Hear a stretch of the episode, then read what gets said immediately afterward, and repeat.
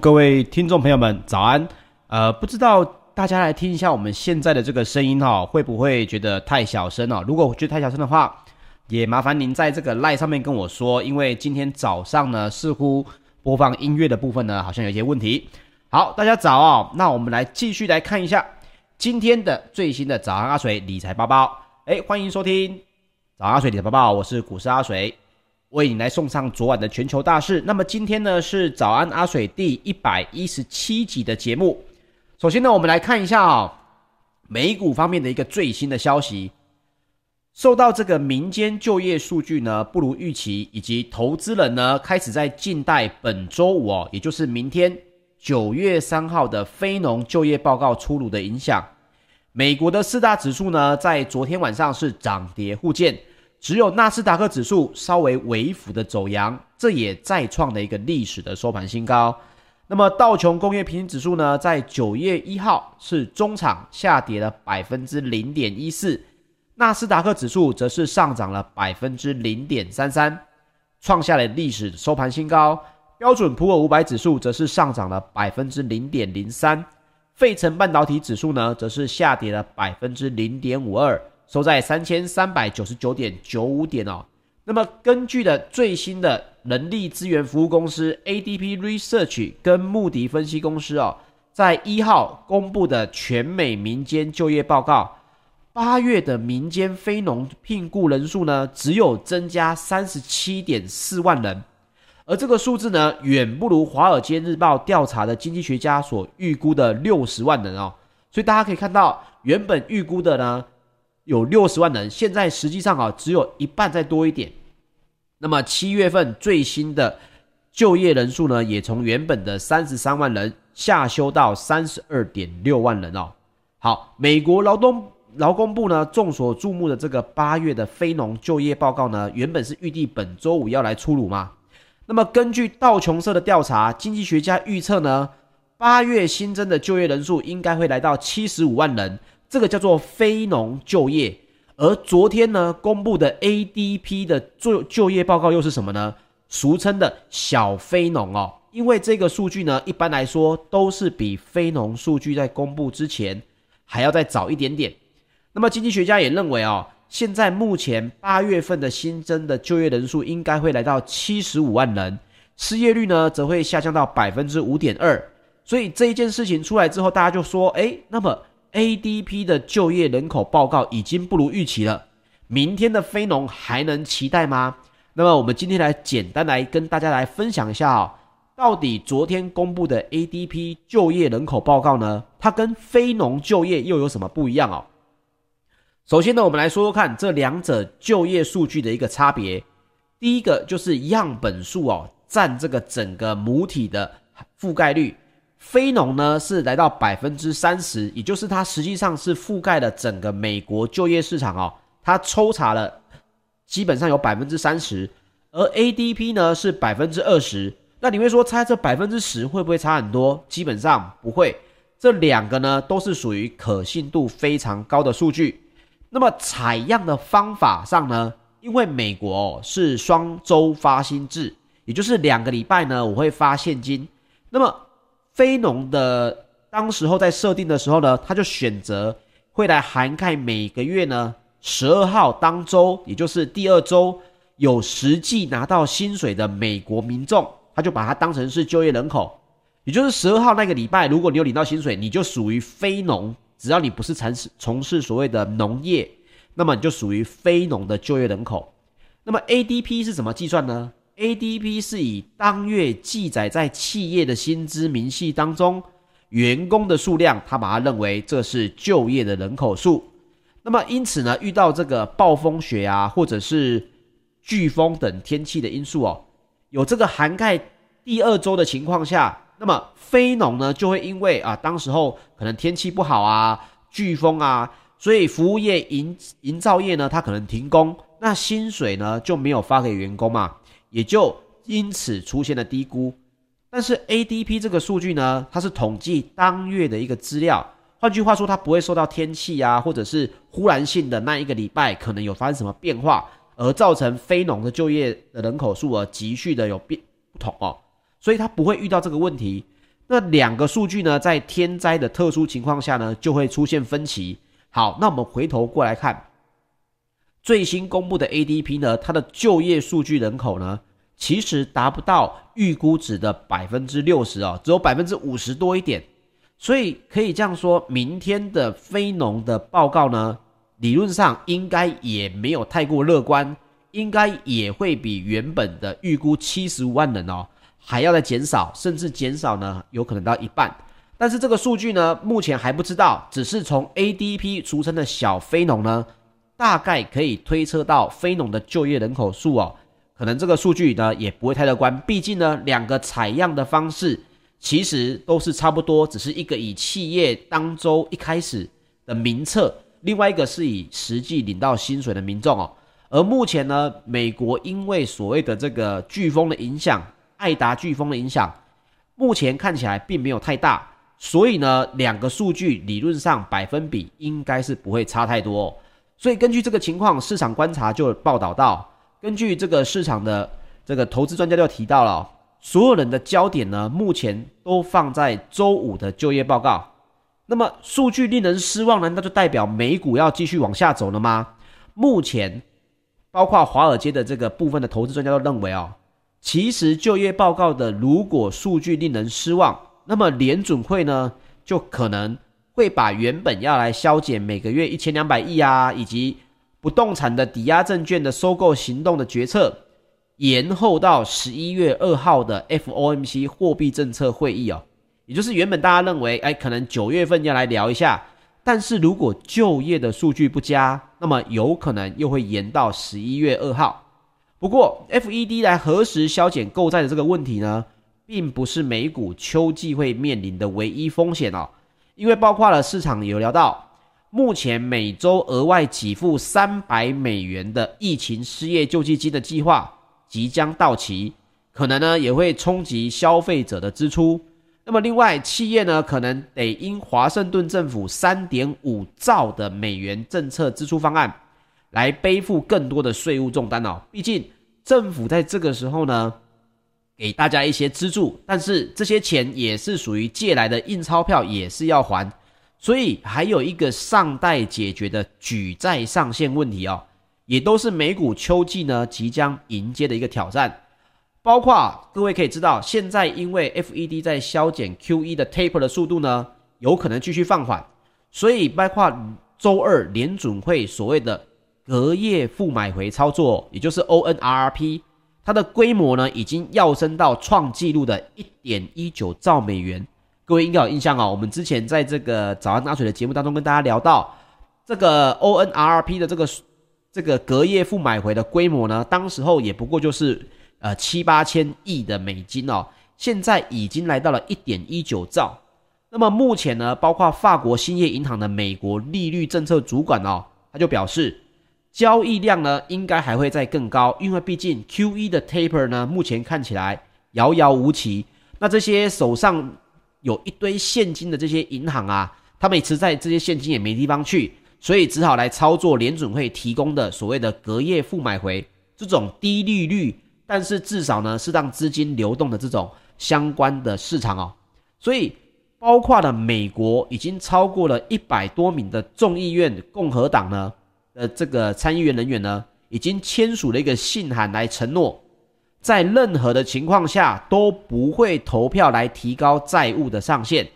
因为共和党已经在说，他们控诉民主党呢，已经开启了史无前例的赤字支出狂潮。那么民主党呢，应该自己为自己的这个提高债务的上限来负责。共和党呢，不想要参与这件事情。所以目前看来，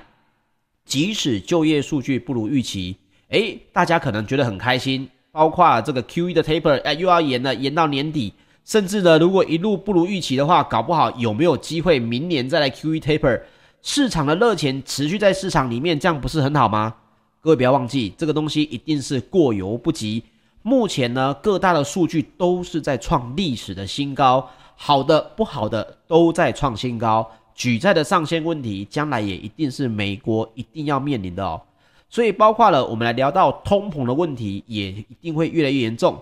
不知道各位还有印象的吗？之前阿水在这个节目当中跟大家聊到哦，我说到通膨最一开始出现的地方，就是为了抢就业的人口。所以呢，要提出更好的这个薪水，提出更好的福利。那么果不其然呢，来到现在啊，美国的劳动市场的供需呢，也依旧是紧张。根据劳动部的职位空缺哦，以及劳工的流动率调查，截至六月呢，非农就业的职缺为一千零七万个，也就是说有一千万个，但是呢，只有九百四十八万人在找工作，也就是工作在等人。而不是人缺工作，所以各位一定觉得奇怪啊，为什么现在就业人口数上不来呢？首先呢，还是跟所谓的这个呃 Delta 变种病毒有关。另外呢，就跟刚刚提到的美国呢，对于部分州别哦，他们对于失业的人口数呢，是每周给出三百美元的疫情失业救济金哦，换算起来每个礼拜是有一万块台币。那各位一定觉得哇，真好，我们也想要。但是各位不要忘记了，这是因为美国呢，民间拥有将近四亿把的枪支，如果你不给他们这些没有工作的人呢，一个好的失业给付哦，你就会看到这些人拿着枪上街头。所以为了这个整体社会的这个和谐，这是一个必要之恶哦。因为你给了钱之后，尤其是每周给失业补济救济金，也会造成美国部分的民众呢，觉得领救济金就好了。我不想要去工作，那目前呢就出现了工作在等人的情况。那劳动的成本指数呢，ECI 也显示，截至六月三十号十二个月内，这种不平衡呢，已经导致了工资跟薪资年增了百分之三点二，这也是通膨的最主要的来源。因为工作找不到人，老板只好什么提高薪水嘛。那你说提高薪水跟通膨有什么关系呢？当然有。因为提高了薪水，老板的整个成本就增加，那么他所提供的服务或者产品，它所计算的成本也增加，售价也势必要增加，这个通膨就整个上来了。所以，包括市场的部分的专家又提到，企业雇主呢，为了保持目前的劳动市场竞争力，而必须支付更高的工资，这也可能导致未来几个月的通膨加剧。所以，各位可以想象一下，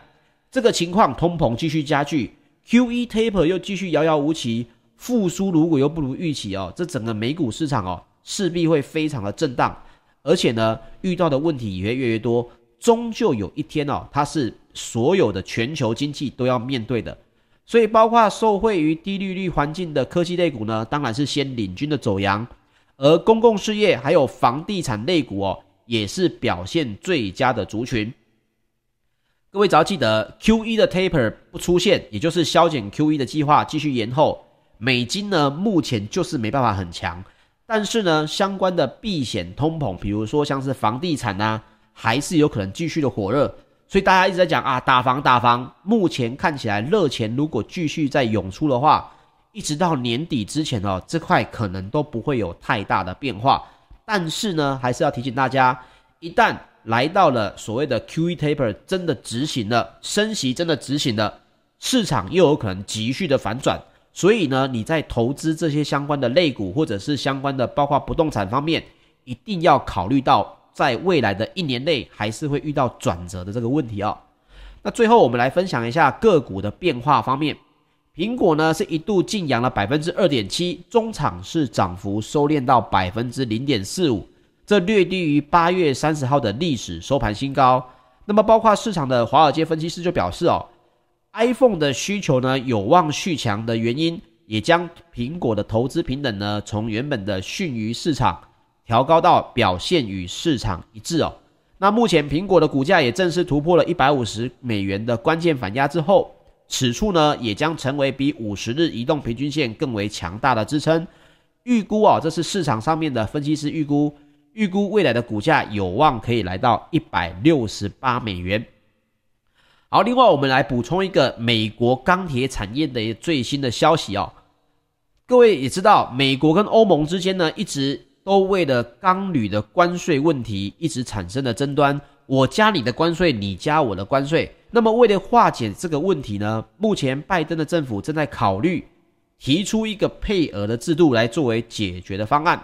那么了解拜登政府内部讨论情况的知情人士就说，美国贸易代表办公室跟商务部也在考虑对欧盟的钢铁加大原产地的监控，作为解决方案潜在组组成的部分。那这些讨论呢，因为还不是属于公开性质，所以呢，目前美国也还没向欧盟来提出上述的方案。那么阿水帮各位来整理资料的时候，我就看到了，看到这里我就不禁来想，如果连欧盟都还没正式提出，那为什么我们这些人已经看到新闻了呢？我想他也是丢出一个风向球来试探一下欧盟的态度哦。那目前大家也知道，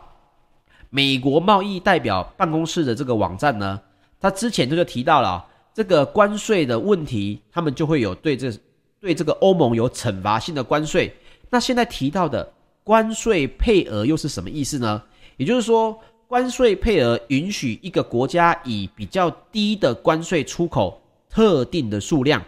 也就是说，这个只要低于特定数量这些产品，你到美国来，我就给你比较低的关税。但是，一旦你超过了规定的数量的话，我就科更高的关税，也就是并非一视同仁的完全挡在外面。那如如同大家知道的，美国的前总统川普呢，在二零一八年的六月任期内，以国家安全为由哦，对欧洲的钢铁跟铝材分别征收了百分之二十五以及百分之十的钢的这个关税。所以钢铁有收了百分之二十五的关税呢，这个时候。欧洲欧盟就不高兴了。作为反制的措施呢，同年的欧盟也宣布，当年的六月一号起呢，将对这个美国的威士忌、摩托车、牛仔裤还有化妆品呢等一系列美国的产品加征百分之五十的关税哦。那么今年六月呢，美欧峰会上面呢，欧美同意就飞机补贴的争端宣布休战五年嘛。这个我们在节目当中也跟大家分享过。目前呢、是感觉好像已经预留了喘息的空间，因为飞机的补贴争端呢已经是长达十七年以来的争端了。那目前这个最新的关税配额呢，也有望解决所谓的这个欧洲跟美国之间的关税问题哦。那希望他们在年底之前呢，他们是认为在年底之前，希望可以解决长达两年的钢铝关税的争端。那另外啊、彭博呢也引述了知情人士的报道，美国的司法部呢也准备对 Google 来提出反垄断的诉讼，那最快今年底之前就会提出，这也将是 Google 广告技术业务在美国面临的第二起官司，所以也因此呢，在股价啊、它的盘后交易时段，Google 最新的股价是 Alphabet 是下跌的。那么我们聊到这件事情就提到了美国司法部呢，其实去年的十月。就已经控诉 Google 啊违法的利用市场的优势来吓阻对手。那目前呢，这个官司预计呢是到二零二三年的九月哦才会是审判的情况。但是消息一出，影响了 Google，也势必会对美国的类股哦有所的影响。那么如今美国的司法部正在加快的调查 Google 广告商业的这个行为。那知情人士就提到。Google 跟脸书的非法协议呢，也在司法部的调查范围之中。所以呢，美国的五大金牙股哦，Google 跟脸书就已经目前又面临了司法的问题。对于类股呢，是不是又会有影响？虽然宣布的这个宣布的时间点还很后面，但是消息一出哦，短线上还是会有影响。这点就分享给大家。另外，我们来说一下欧股最新的消息方面。欧洲的失业率下滑，零售股跟休闲旅游类股相继的反弹，泛欧指是收涨的情况。不过，欧元区的通膨也创下了十年以来的新高。数名的官员放话哦，应该要立刻的减债，促使欧元区的公债殖利率站上了数个月的高点。那么周三的泛欧 STOXX 六百指数是上涨了百分之零点四八，欧洲的三大指数则是涨跌互见。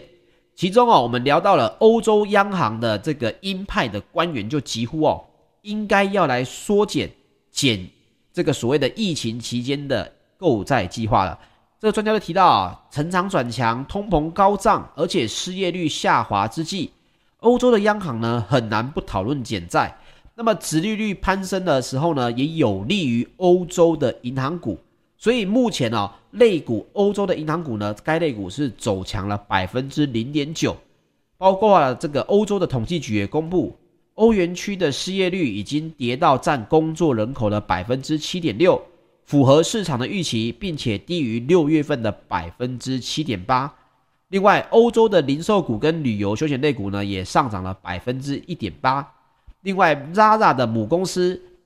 股票呢，也上涨了百分之三点一。摩根大通预测呢，该公司第二季的财报应该会交出佳绩。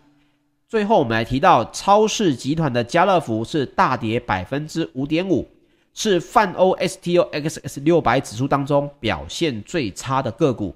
也包括了 LVMH 的董事长兼执行长呢，又在这个最近出售了百分之五点七的家乐福持股哦，所以这一点也影响了整体家乐福的这个股价的走势。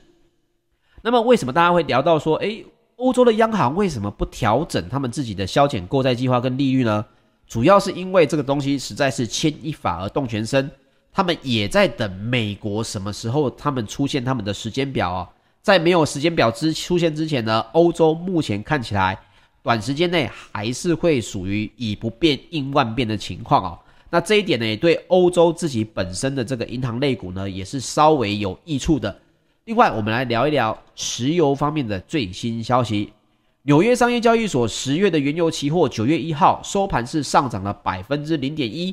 来到每桶六十八点五九美元。那么衡量需求的油品供应量呢，在上周哦创下了历史的新高，来到每天两千两百八十二万桶。所以需求在增加，复苏看起来也在不错。那么欧洲的 ICE 期货交易所近月布兰特原油则是下跌了百分之零点一，来到每桶七十一点五九美元。美国的石油市场本周最主要在注意什么事情呢？聚焦在爱达飓风过后的这个影响，因为包括之前的这个卡翠娜飓风哦，各位应该有印象，十多年前的卡翠娜飓风呢，影响非常的巨大，使非常多的美国人呢无家可归，同时也影响了美国的石油市场。当时呢，石油零售价甚至是飙高了非常的多，那么大家就担心这一次的爱达飓风过后会不会也造成相同的影响？那么，根据标普全球普世的石油分析主管呢，Richard 就表示，美国零售石油价格预期是不会大幅的上涨，不会像当时的这个十六年前的卡崔娜飓风这么的严重。当时的零售汽油价格呢是上涨了每加仑四十五美分，并且维持了当时的高油价大概是两个月的时间。那么，另外根据纽约能源避险基金的合伙人呢，他就表示。美国已经避开了爱达飓风最严重的后果，但是整体的供应仍然是吃紧，并且可能会影响到油价。特别是美国正处在飓风的高峰季节，预期在未来的几周天气的担忧也将会是油市的焦点之一。那么，另外路透社也报道，中国大陆的原油进口是连续几个月的下滑，主要呢也是因为进口的配额短缺以及去化高库存的影响。还有防疫封锁措施因素的影响。不过，分析师就指出，随着疫情的受控，大陆的原油进口呢已经出现了回温的迹象，进口的企业也纷纷付出更高的溢价，以确保十一月之后的原油供应。那么，中国石油需求的回升，也使得国际的油价供应更加的吃紧，对于油价呢，可能也是会有上涨的这个帮助以及支撑。好，接下来我们来分享一下金属方面。伦敦金属交易所三个月的基本金属期货在九月一号是多数下跌，受到中国数据疲弱的拖累，铜的期货是下跌百分之一点九，来到每吨九千三百三十九点五美元。那么这是因为哦，八月财报中的这个中国的制造业采购经理指数哦，已经降到了四十九点二。那么采购经理人指数呢，只要降到五十以下，都是属于收缩的区间。那这是自去年五月以来首次落入收缩的区间哦。所以各位一定要注意，一旦这个制造业采购经理人指数呢来到收缩，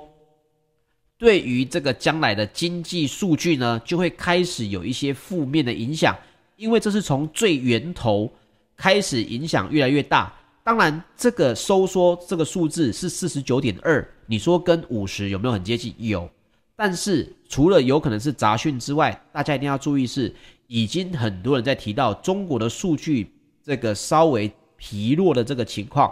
这一点呢，也势必哦会是未来半年对于整个亚洲经济的一个很大的变数哦，所以这一点大家一定要放在心中，知道说，诶，目前中国数据开始疲软。尤其是制造业采购经理指数呢，也开始来到了收缩的情况，这也是来到了这个最近这一年当中哦，首次首次掉到这个收缩区间，所以这个问题点是稍微比较大一点的，大家一定要相关的注意了。最后，我们来分享一下贵金属方面的消息。纽约商品交易所呢，十二月的黄金期货在九月一号收盘是下跌了百分之零点一。来到每盎司一千八百一十六美元。那么，全球最大的黄金 ETF 道富财富黄金指数基金呢，在一号黄金的持有量也减少了一点四六公吨，已经来到了一千公吨的存量而已哦。这续创了去年四月以来的新低，代表什么意思？代表这个买 ETF 的这些人呢，对于黄金的未来走势呢，他们的看法是相对悲观的。所以呢，就在这个一千八百美元附近呢，就直接出场了。但是我们来提供一个不同的看法哦。纽约资产管理公司的智慧树投资公司的研究总监哦，沙赫他就表示，从美元利率以及通膨的角度来看，黄金的合理价位呢，应该在每盎司两千美元左右。那他认为呢，当前的金价已经遭到了低估，因此有可能诱发一波的涨势。那么沙赫他就预估呢，第四季的金价应该可以上涨到每盎司一千九百七十美元。到了二零二二年的第二季呢，将可以重回，